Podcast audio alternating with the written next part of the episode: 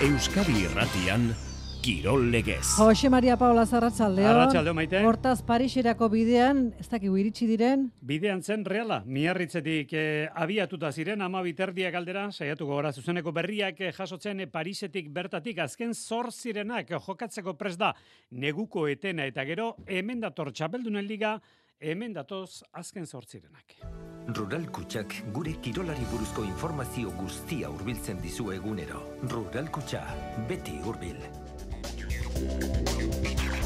Eta hogei urteren ondoren iritsi da reala txapeldunen ligan azken zortzirena jokatzera 2000 eta bosteko otxailean Lione kanporatu egin zuen. Reala eta oraingoan ere aurkari frantziarra du Paris Saint-Germain. 2000 gora Real Zale izango dira bi armailetan, zelairatuko den argi ezpadago ere, Imanolek egazkinean sartu du oiar zaba.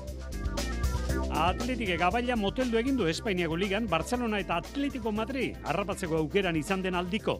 Etxetik kanpoko azken hiru partidetan goli geztu sartu eta berehala indartu da kalean eztabaida. Askoren ustea da Atletiken ahala makaldu egiten dela ohikoa amaikakoan aldaketak egin ezkero. Piñagako txapelketan gaur hasiko da Tolosan azkeneko jardunaldia Peña eta Albizu Zabala eta Martijaren kontra. Biek dute gaur laugarren postua lortzeko aukera, baina badago alderik. Zabala Martijak aski dute bederatzi tanto egitearekin. Eta iganderako bizarrera igandean atanon. Aza finala gertatu den orain elordik eta rezustak lasok eta arangurenek jokatu behar duten hori. Ostiralean bizarrera zozketatuko ditugu. 6 zortzi zortzi, 6 6 6 000. Gure WhatsAppeko zenbakian galdera honi jarri behar diozu erantzuna. Zenbat partida, ez jardunaldi. Zenbat partida ditu binakako txapelketak lehen da biziko fasean.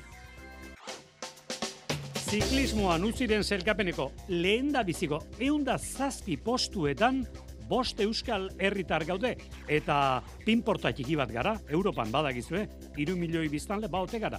Eunda zazpi postuetan bost euskal ziklista. Horra zein iritsi da, Oier Lazkano, atzo jaengo klasikoa, bera goikoa duen eran irabazi ostean.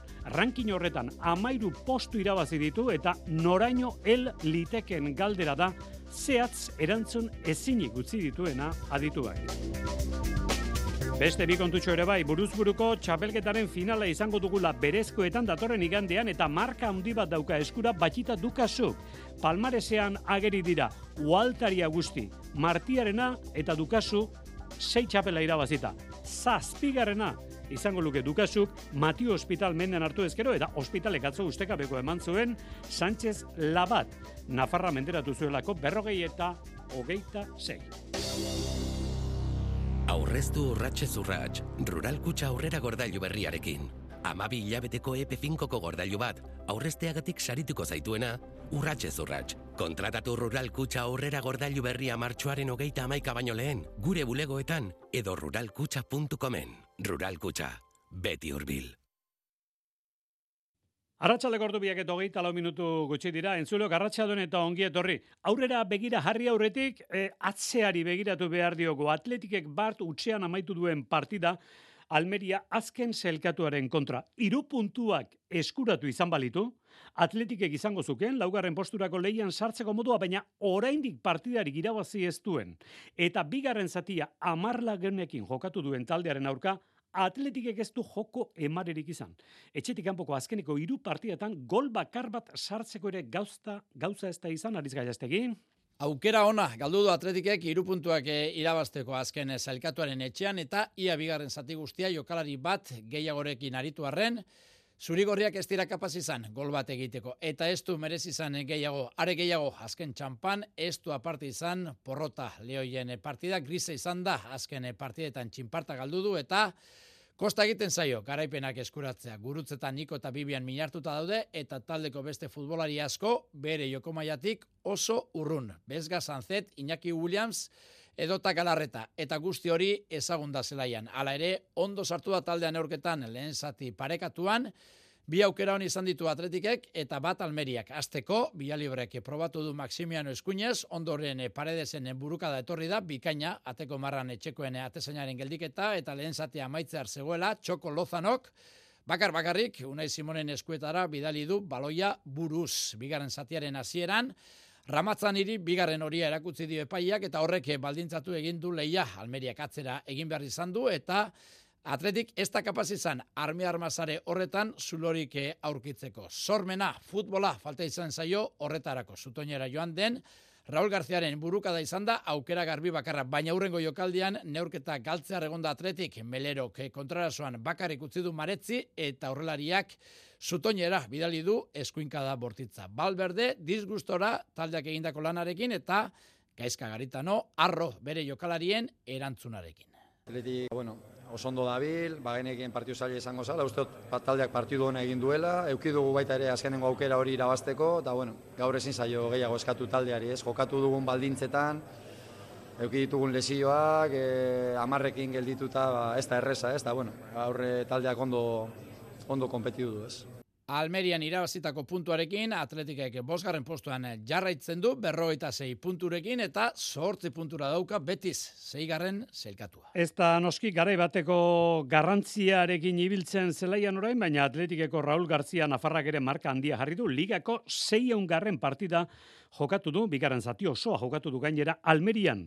Errenkada horretan Joaquin Andaluziarra dago lehen postuan, seireun hogeita bi puntu, Andoni Zubizarretarekin berdin duta. Eta irugarren litzateke, rekor historiko horretan, edo saitkapen historiko horretan, Raul Gartzia atletikeko jokalaria.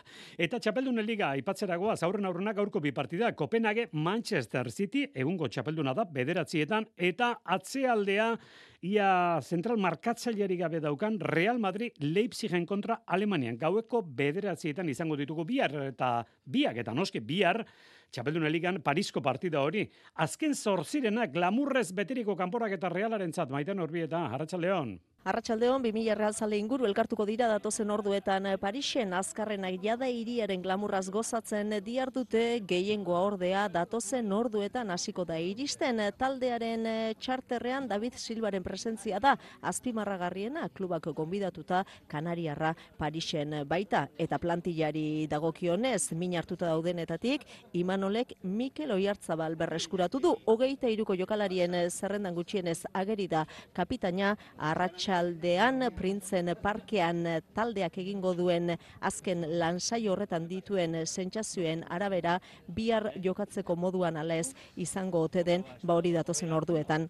Argituko da eta zalen inguruko informazioari berriro helduz Josemari nabarmendu segurtasuna bermatzeko hainbat jarraibide jaso dituztela realzaleek garrantzitsuena metroko amargarren linea ekiditea da. Ibilbide hori egiten eh, baitute peseieko ultrek estadiora abiatzeko. Beraz arazoak ekiditeko helburuarekin horixe izan da.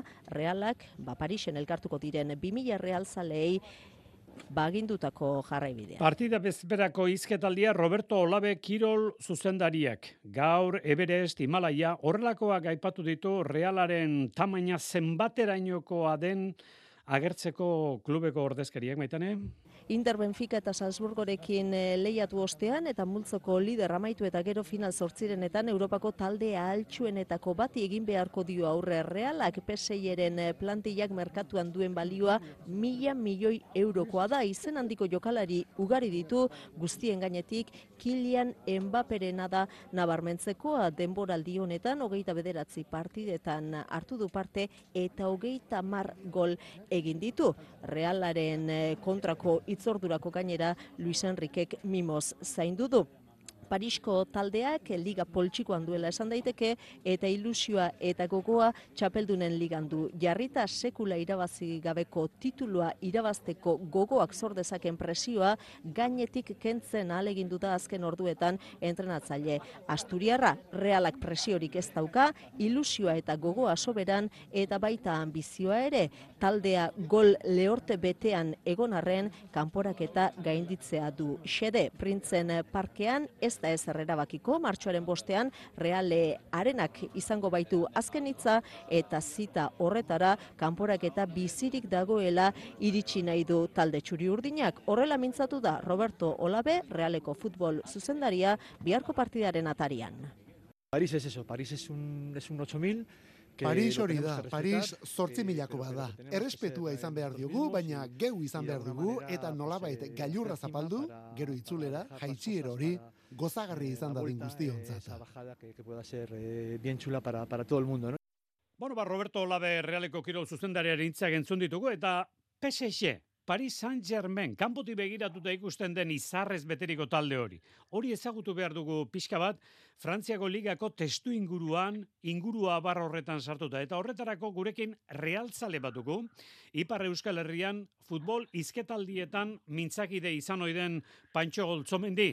E, zer da Frantziako ligan Paris Saint-Germain? Nola, nola txertatzen da liga batean alako izarrez beteriko talde bat, Pantxo?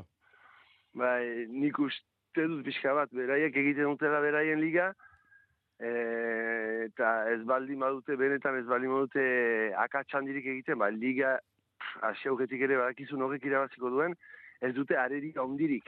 Eh?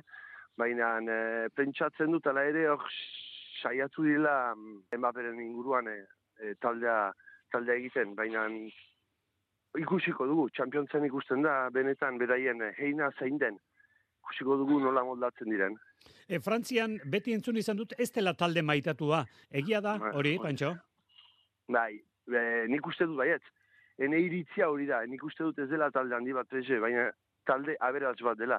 Gero, baditu jokalari handiak hori ziur da, baina talde gisa eta nahiko artifiziala da, eta jokalariak eto garazteko, ba, diru asko, asko, asko gastatu dute, eta nik uste demora luze batez behintzat e, jokalari ondira ara, ba, agazo intxaren gatik, egan nahi du diroaren gaitik, eta horrek egiten du, ba, txikimendu gutxiago sortzen duzula ere be, jendearekiko, eta eta eta ikusten duzularik e, talde bat aina aberatsa eta estatu bat atzetik eta ba horrek pentsatzen dut ere ba pixka bat e, ba, ez dakit e, sentimendu pixka txortzen duela jendearekiko.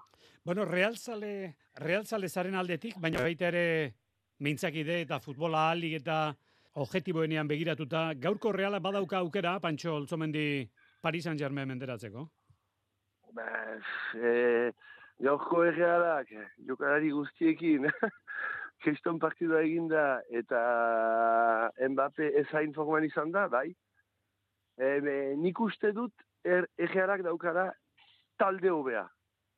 Baina, e, PSG baditu jokalari batzuk, ba, edo zein momentutan e, partido bat erabakitzen aldutenak. Eta nik uste hortan dela, nik uste e, bihar beharko dela atera bizirik, handik, eta ikusiko gero.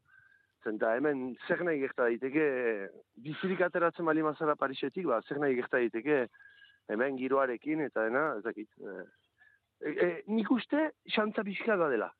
Txikia, baina bada. Pantxo Oltzomendi, gertuko jarraitzaile izango du realak, realzalea delako eta futbol begiratzaile ere bai, gainerako ligatan biharko partidan eta zer esanik ez, bakero donostian jokatuko den partida hortan. Eskartzen dizut, gurekin egon izana, Pantxo Oltzomendi, urren arte? Bai, mi eskertzuei. Bueno, bai, xantza txiki bat, hori baino ez eman realari, kanporak honetan, bitaldeak horren ongi ezagutzen dituen Oltzomendi lagunak. Bueno, printzen parkean gaurko entrenaldia eta bezperako ekitaldia, maitane? Bai, ba, hotelean bazkaldu eta ia hartzeko betarik eh, gabe, printzen eh, parkera abiatuko da reala, biharko estenatokia, bertatik bertara ikuskatzeko aukera izango du, ia berrogeita marmila zaleko edukiera duen eh, estadio ederra, bertan egingo du lan saioa realak arratsaldeko zazpietatik aurrera, eta esan dugu, horre arreta guztia Mikel Oiartzabalen gainean izango dugu, hor ikusiko baitugu, gainontzeko taldekidekin batera, entrenatzeko moduan izaten ote den, kapitain Eibartarra lansaioaren aurretik, seiterdietan, biharko partidaren atariko prentxaurrekoan, Imanol Alguazilen ondoan, gaur, Robin Lenorman bretoia agertuko da. Iluntzeko kirol tartean berri gehiago beraz eh, Parisetik eta eta egi esan gustua ematen du, eh? Oraintxe talde bat utzi dugu txapeldunen ligan, eta oraintxe aipatzeragoaz atzo jaenen alako erakustaldia eman zuen arabarrori. Oier Lazkan hogeita la urte hori da klasikoa birrindu da ustea jaengo olibondoetan. Garaile izan zen atzo eta Euskal Irrati Telebistako mikrofono aurrean zera erantzun behar izan zuen, baina non dauzka mugak gizon honek. Pretemporada lan politia egin indet, eta lan hori guztiak ba, bere, bere frutuak mate ditu. Eta, bueno, ez dakit non, non egon liteken nire limitea, baina hori da ba, urteko helburu bat. E, nire limitean undagon jakitea, eta, bueno, ez dakit, igual egun bateko lasterketak, o etapak, o ez dakit, zengo duan, baina seguro dena, dena, dena mango duela, bai, bai lasterketetan, bai entrenatzen. Eskutitzan oski oier laskan hori, Arratxaldeon, Xavier. Arratxaldeon, Xavier. Bueno, ez dirudi Euskalduna. Euskal Herriko txerrendulariaren profila daukanik oier laskanok ezin dugu esan, ez da? Oikoetako ez da behintzat, eta, eta lehen ere izatekotan, ba asko ez ziren izango, iraganera begiratuta, ez dakit, gorpuzkeraz eta ezaugarriz behar bada Alberto Leaniz Barrutia datorkit gogora, ura ere lurrik gorreneko soroan goldea, irean ibiltzeko moduko mandozarra baitzen, baina oier lazkano garailagoa dela esango nuke, eta bere ezaugarri fizikoetara, hobeto egokitutako ziklista, klasikoetara esan nahi baita.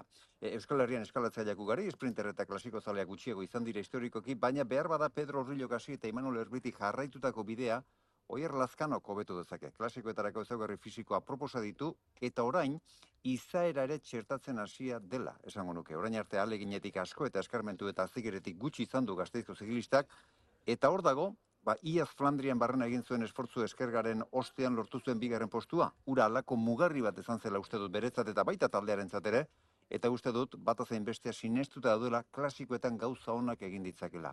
E, egoste oso geldoko ziklista izanik gainera uste dut orain dizapaia urrun duela, eta duen gaitasun fisiko eta borondateari jakituria neurri berean gehitzen baldin badio, ba Pari Rube eta Flandriako turrean eta horrelako probetan Euskal Herrian ordezkaritza ona izan dezake. Behar bada, ba asko nabarmentzeko teknika gehiago beharko luken arren.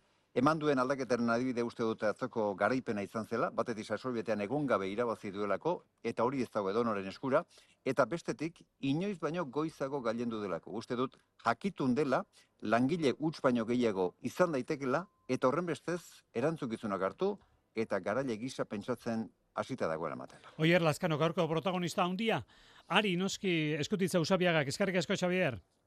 Zen ondo. Eta ipatu dugu, uziren zailkapenean, lehen da biziko egun da zazpi postuetan, Mikel Landa hogei garren, Pello Bilbao hogeita zazpi, Alex Aramuro hogeita emeretzi, Joni Zegirre berrogeita amabost, eta orain, Eunda zazpioien artean sartu zaigu Oier Lazkano atzoko garaipenari esker amairu postu irabazi baititu.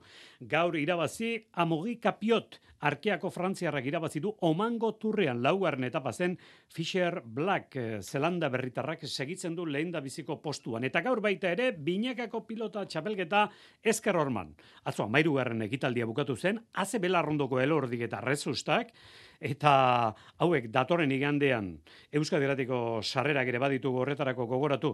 Partida garrantzitsua izango dute hil edo biziko laso eta arangurenen kontra baina jardunaldi hori gaur bertan jarriko da jokoan Tolosan Jon Ander dela hoz Leia Zabali gazken jardunaldira arte. Asteleneko jealdiak ez du askori gargitu binekako txapelketan eta elordi rezusta laso aranguren bikoteek ligaskako azken tantor arte lehiatu beharko dute urrengo fasean aritzeko. Izan ere, jakak eta mari eskurrenak hogeita bi eta zazpi aspiratu dituzte elordi eta rezusta, eta hortaz, lasok eta arangurenek eutxi egiten diete selkatzeko aukerei. Kontuak horrela, igandean erabakiko da zein bikote selkatuko den kanporaketarako. Elordik eta rezusta garaipena behartzuten play playoffera ere urratxe egiteko, baina partida txikia egin dute. Jakak egindu egindu aurreko kuadroetan, eta nahieran aritu da errematean ere. Bederatzi tanto egin ditu jokoan, eta hiru sakez. Unean uneko emaitza ere adierazgarri izan da beti urdinen aldea. Mairu eta bat, hogei eta bost, hogei eta bi eta zazpi. Garaipen erosua beraz baiko koentzat. Erik Jaka. Bai, partide, Zaitu orokorren oso zona jobatu dula jonda diot, eh, nagusi izan geha, e, aukera aukera esan aukera gehi eman behar jokun sartzeko eta esan partidu oso kompleto da eta lotu dago garaipenekin oso gustu. Hortaz, eta hirugarrenean erabakiko dute sailkatutakoen kuadroa. Elordi eta rezusta seguru izango dira lasori eta aranguren irabazita eta hogei tanto nahiko dituzte baldin eta eskurdiak eta tolosa gostiralean irabazen ez badute. Bizkarretakoak eta aginagakoak kontrara emeretzi tantoan utzi behar dituzte maila biarra eta bergarra gehien ere. Eskurdiak eta Tolosak eta Laso Arangurenek beren partidak irabaziz gero ordea azken horiek selkatuko dira. Hain justu ere gaur estrenatuko dute ligaskaren azken jardunaldia Beoti barren bertan Zabala eta Martija Peñaren eta Albisuren aurka aspekoek laugarren postua ziurtatuko dute 10 tanto eginez gero bestela aurkarientzat baiko koentzat izango da. Hobeto egoteko denek ez dute gauza bera behar egin aldu dana ja egiten ari naiz nola bait, kostatu izan zaite, eh? Nik lanpiko hiek ez izatea. Oso argi dut gainera. Nik denbora eskatuko nuke. Nik idazkari bat. Esan behar dut asistant. Eta zuk, zer behar duzu, hobeto egoteko? Maialen oterminekin, hobeto kalte. Zuk baino asko zere gehiago maiteko Notenak ditut alboan zer Julen Alonso, sugarretik, zortzietan. Ustela den honetan ez dizu sinesten eta zu ez bazoaz Ninoa une honetan Txapeldunen Liga Euskadi irratia. Asteazkenean otsailaren amalauean PSG Reala bederatzietatik aurrera. Zelaian bertan, printzen parketik maitane urbieta. Jon Altunak zuzendua, Nerea Zuzberro, Juan Larrañaga eta Gari Urangaren iritziez gain, Iker Galartzaren galartzakeria. Batzen gaituen futbola, Euskadi irratian. Kirol legez. Euskadi irratia. Arratxalde gordu biak 6 minutu gutxi dira Euskolabel Winter Series finala datorren igandean izango da. Gernikan izango da final hori eta bihar eguerdiko amabietan izango da pilotak aukeratzeko ekitaldia. Bart, Gernikan, irugarren eta laugarren postuak erabakitzeko partida jokatu dute Johan López batetik eta Olaran del Rio izan dira bestetik. Ze mandu brontzezko domin eskuratzeko lehiak garritxu iribar, arratsaldeon. Baita zuri ere, ba, garaipena Johan eta Imano Lintzat Sorozabal gazteak eta López veteranoak amabost eta sortzi eta amabost eta amairu irabazidiete irugarren posturako partidan Olarani eta Del Riori. Bisetak irabazi dituzte Johanek eta Imanolek partidu borobila jokatu dute. Johanek amasei tanto egin ditu, Imanolek sei, baina sei tanto egiteaz gain, ez du utxegite bakar bat bera ere egin. Galtzailei kosta egintzai erritmoari eustea batez ere lehenengo setean.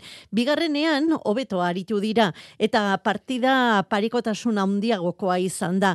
Olaranek eta Lopezen bi pareta eztabaidagarri ere izan dira partiduan, beraz, esan daiteke partiduak denetik izan duela, eta horixe aitortu digu Imano Lopezek. Bueno, egin dugu al izan deguna, ni pentsatzen dute saltxa pixkate jarri dioula, e, bueno, eto polit batzuk ikusi ditugu, polemika ere egonda, eta bueno, hortxe, ez, bukatu dugu eta irabazten gainera. Torneoan, irugarren beraz, Johan eta López, baina badute arantzatxoa sartuta finala ez jokatzearekin tantu batek utzi zituen finaletik. At, Imano López ala ere, gustora dago Winter Seriesean egindakoarekin. Bueno, a ber, azken finean eh, Johanekin jokatzea placer bat izan da, eh, horrelako gaztere batekin, edo, bueno, eh, potentzial horrekin ikustea, ba, niri asko gustatu izan zait, elkarrekin asko ikasi dugu, eta Da bueno, ere bai, naiz eta finalera ez iritsi, hori gain nahi genuen hasieratik ezin izan da izan, baina asko ikasi dugu elkarrekin. Egoera, aprobetxatuz, finalari buruzko iritziare eskatu diogu Imanol Lopezi, ez da inoren alde busti Imanol. Nik eh, pronostikoa ez, ez den nahi esan, ez? azken finean biak dira oso pareja importanteak, importanteak, eh, biak oso bikote, ba, bueno, eh, kantxan asko pasa izan ditugunak elkarrekin, eta honenak irabaz dezala, segurazki oso partido interesgarri bat izango da, eta espektakulua seguro izango da. Goikoetxa, eta lekerika, eta erkiaga, eta ibarluzea izango dira igandeko finalean, bihar ondo zenioen bezala, materiala aukeratuko dute. Igandekoa izango da, Iñaki Osa Goikoetxaren agurreko partida. Ba, ze igandea izango dugun, e, datorren igande hori, ze eguna izango dugun, ze final bat daukago, aipatu dugun Winter Seriesekoa, Eta Ipar Euskal Herrian jokatzen den pilota lehiaketaren e, finala dugu. Lehiaketa garrantzitsuenaren finala. Azparnen jokatuko dute datorren igande guerdian Matiu Hospitalek eta Baptist e, Dukasuk.